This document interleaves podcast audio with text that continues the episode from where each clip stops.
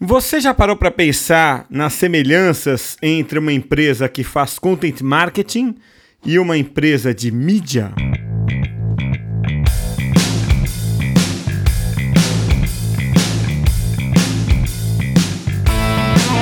No ar, o podcast Takeaways, edição número 183, e eu sou Cássio Politi. O que content marketing e jornalismo têm em comum, hein? A pergunta me foi feita no mesmo dia em que eu estou gravando este podcast por um estudante universitário.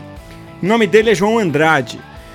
Embora ele já esteja fazendo estágio numa empresa farmacêutica e tenha uma certa dose de responsabilidade, ele tem a sorte de ter pouca idade. Isso obriga o João a fazer o famoso TCC na faculdade. E eu, já com os meus 40 e poucos anos de idade, tenho dado algumas entrevistas para ajudar o João no TCC. Bom, no mesmo dia em que esse podcast foi gravado, o João me perguntou na sua entrevista o que content marketing e jornalismo têm em comum. Eu vou tentar reproduzir aqui o que eu respondi a ele porque o tema é interessante. Vou voltar então às raízes do content marketing. O Joe Pulitzi é quem traz as melhores definições de content marketing ou marketing de conteúdo, como você preferir. Ele é fundador do Content Marketing Institute e é autor de quatro livros que são best-sellers na categoria negócios nos Estados Unidos. Mas uma das coisas que o Joe diz com mais ênfase é que content marketing consiste em formar público fiel. Olha ele dizendo isso aí. The first step is I want to build a loyal audience that knows, likes, and trusts us. And once we build that audience, we can start to show differences between our subscribers and our non-subscribers. I think that's Bom, the whole. esse áudio está em inglês, como você pôde perceber. Foi gravado para um podcast aqui na Tracto algum tempo atrás. Mas nele, o Joe enfatiza muito esse ponto de que content marketing consiste essencialmente em empresas formarem um público fiel por meio do seu conteúdo. Então, fixe bem isso. Um dos alicerces do content marketing é que a empresa produza conteúdo para formar um público fiel. Agora, vamos pensar aqui numa empresa de mídia, tá? Como um jornal, uma revista, um site de notícias, uma emissora de rádio ou de TV. O que, que esse tipo de empresa faz? A mesmíssima coisa. Ela cria conteúdo relevante para formar um público fiel, ou seja, um público que continuamente volte lá e acompanhe o conteúdo que ela produz. E aí a gente volta à pergunta inicial que o João me fez para o TCC dele. O que content marketing e jornalismo têm em comum? Bom, os dois precisam formar público fiel, público que confie neles, né?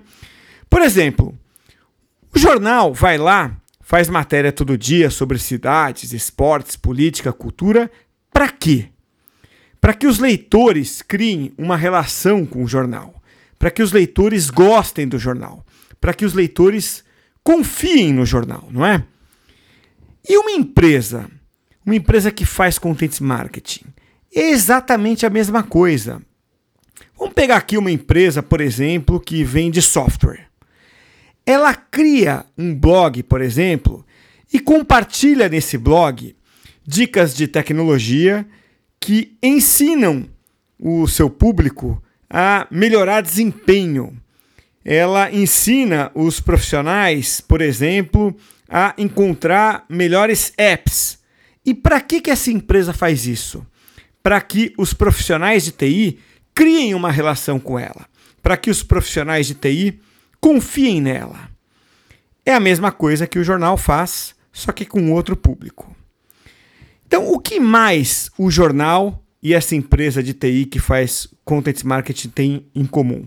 Bom, tanto o jornal quanto a empresa de tecnologia precisam criar conteúdo relevante. Senão, os seus públicos não vêm. E olha, tem mais uma coisa em comum entre o jornal e a empresa de tecnologia aí. Se um dos dois fizer o famoso jabá, que é a propaganda disfarçada de conteúdo, Daí, meu amigo, a coisa desanda muito rápido. Porque o público não é bobo. O público percebe quando está sendo enganado. Bom, mas vem uma pergunta muito natural na esteira disso tudo. E a pergunta é a seguinte: e aí, esse conteúdo todo é produzido pela empresa de graça? Content marketing é filantropia, hein? O dinheiro não vai chegar nunca?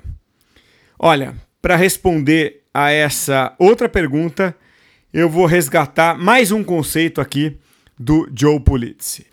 Ele diz o seguinte: a grande diferença que existe entre uma empresa de mídia, jornal, rádio, revista, e uma empresa de content marketing é a forma como o dinheiro entra. Enquanto a empresa de mídia vende publicidade para o seu público, a empresa de content marketing vai vender os seus próprios produtos ou serviços. Vou voltar no exemplo que eu usei agora há pouco. O jornal, você já sabe como funciona. Ele tem um público fiel nas mãos e aí ele permite que o anunciante exiba a sua publicidade para esse público que ele formou, certo? A empresa de software que faz content marketing também tem um público fiel nas mãos. Só que em vez de vender publicidade, ela vai buscar um jeito de vender o seu software para esse público. E ela tem várias formas de fazer isso. Ela pode soltar uma campanha de publicidade, por exemplo, via e-mail marketing, pode usar uma ferramenta de automação de marketing para descobrir quais usuários estão mais propensos a comprar de acordo com o histórico de navegação, pode usar os dados eh, do seu público para fazer uma campanha de remarketing, pode simplesmente identificar os potenciais leads na sua base e fazer uma abordagem comercial com seus vendedores. Enfim, cada empresa que faz content marketing encontra a sua maneira de converter audiência em clientes. Portanto, como takeaway desse podcast de hoje, lembre-se do seguinte: content marketing e jornalismo são primos de primeiro grau, porque ambos usam conteúdo de qualidade para formar público fiel. É claro que existem muitas diferenças no conceito e na aplicação, e uma das grandes diferenças é essa que o Joe já apontou: a forma como o dinheiro entra.